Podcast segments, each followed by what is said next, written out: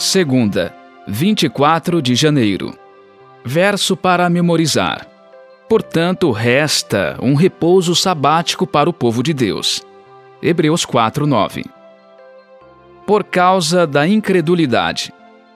Ouça Hebreus 3, 12 a 19.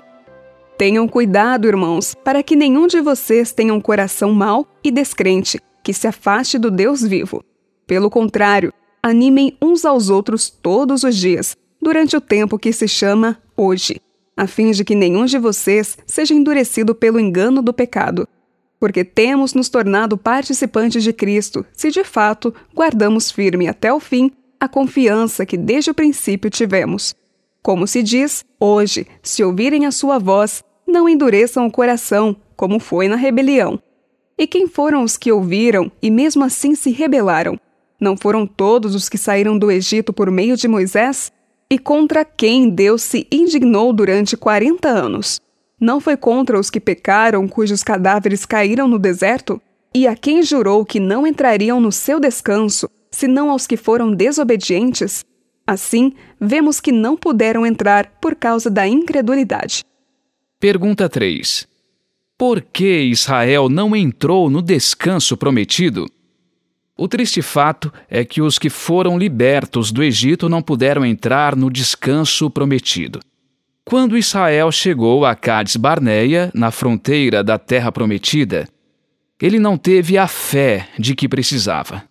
Os capítulos 13 e 14 de Números explicam que os espias israelitas falaram mal da terra que haviam espiado. Afirmaram que a terra era boa, mas avisaram que os habitantes eram fortes, as cidades fortificadas e que não poderiam conquistá-la. Josué e Caleb concordaram com a declaração de que a terra era boa e não contestaram o fato de que seu povo era forte e as cidades fortificadas, mas afirmaram que Deus estava com eles e os levaria para a terra. No entanto, aqueles que viram Deus destruir o Egito por meio de pragas, aniquilar o exército do Faraó no Mar Vermelho, fornecer pão do céu e água da rocha e também manifestar sua contínua presença e orientação através da nuvem, deixaram de confiar. É uma trágica ironia que a geração que havia visto tais demonstrações poderosas do poder divino tenha se tornado símbolo de falta de fé. Deus promete a seus filhos dons além do alcance humano. É por isso que se baseiam na graça e são acessíveis apenas por meio da fé. Hebreus 4:2 explica que a promessa que Israel recebeu não lhes trouxe proveito porque não foram unidos por meio da fé com aqueles que a ouviram.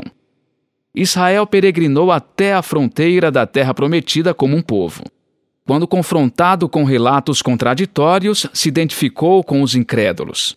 A fé, ou a falta dela, é contagiosa. Por isso, Hebreus admoesta seus leitores: animem uns aos outros.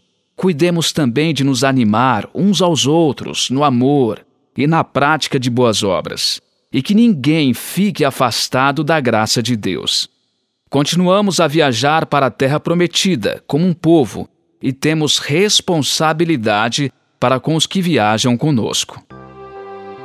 Suas palavras e ações ajudam a edificar a fé das pessoas. Você pode melhorar nisso